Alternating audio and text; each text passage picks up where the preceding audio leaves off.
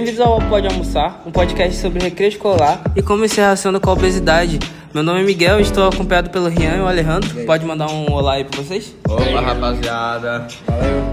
E eu quero deixar claro no começo que isso aqui é um estudo plenamente é, pesquisado. Na, ninguém aqui é profissional, a gente é tudo amador nisso, então a gente vai começar aqui para falar sobre é, o, o assunto. Vamos lá, começar aqui. Eu quero perguntar pro Rian e pro Alejandro, tá? Pra geral. É, antes de começarmos, que tal cada um de vocês compartilhar uma memória pessoal do tempo de recreio da escola? É, claro, Miguel. Lembro-me de como as aulas de educação física eram sempre divertidas e enérgicas.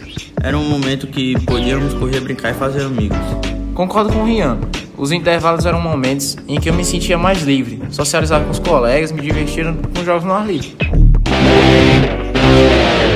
Vamos começar pelo básico, né? O que é exatamente o intervalo escolar e qual o papel que desempenha no desenvolvimento das crianças?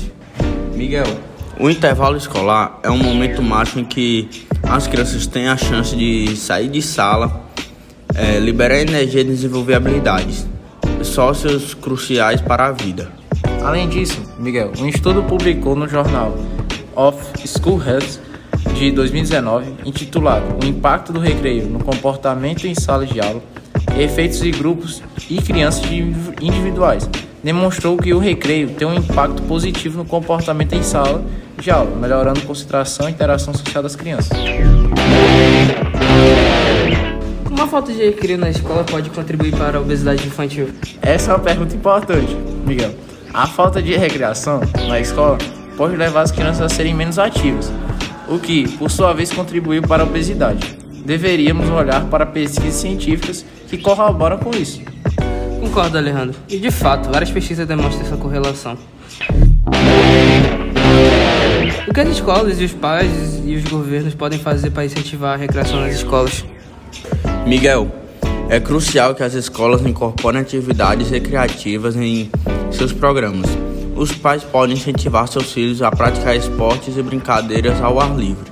Os governos também poderiam desempenhar um papel importante ao apoiar políticas de educação física.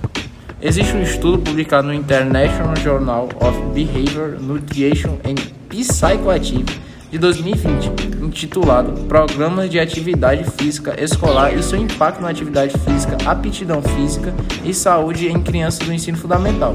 Uma revisão abrangente que fornece evidências sólidas sobre o impacto positivo de programas de atividade física escolar na saúde das crianças. Quais são os obstáculos e desafios que enfrentam na promoção da recreação escolar? Miguel, um estudo de 2018 publicado na revista Prevenate Medicine Reports e intitulado Barreiras para Programas de Atividade Física Escolar em Escolas Minoritárias Urbanas, um estudo qualitativo identificou desafios como a falta de orçamento e a falta de infraestrutura como obstáculos que precisamos superar. Sem dúvida, Alejandro. Os recursos são fundamentais para promover a recreação nas escolas. Pode partilhar uma experiência social de sucesso através da recreação nas escolas? Claro, meu. Lembro-me de um projeto em que minha escola implementou um programa de educação física mais abrangente. Isso me levou a uma melhora significativa na saúde e no bem-estar dos alunos, incluindo eu mesmo. Eu tenho uma história semelhante. Miguel, através das atividades recreativas na escola, desenvolvi a habilidade de liderança e mantive um estilo de vida ativo que ainda mantenho. Este é o fim do nosso episódio do Pode Almoçar. A recreação nas escolas é importante para a saúde e o bem-estar e é importante para continuarmos a incentivá-lo. E eu gostaria de agradecer agora o Alejandro e o Rian que estiveram presentes Opa. aqui. E eu vou ressaltar no, novamente, nenhum desses, nada disso aqui é profissional. A gente é pera, meramente curiosos e pesquisamos muito sobre para fazer esse episódio, para informar vocês sobre o que está acontecendo agora. E eu espero que a gente possa se ver em outro episódio. E não se esqueça de nos seguir nas redes sociais e compartilhar este episódio com seus amigos. Obrigado por ouvir o Pode Almoçar e até o próximo episódio. Valeu, rapaziada. Valeu.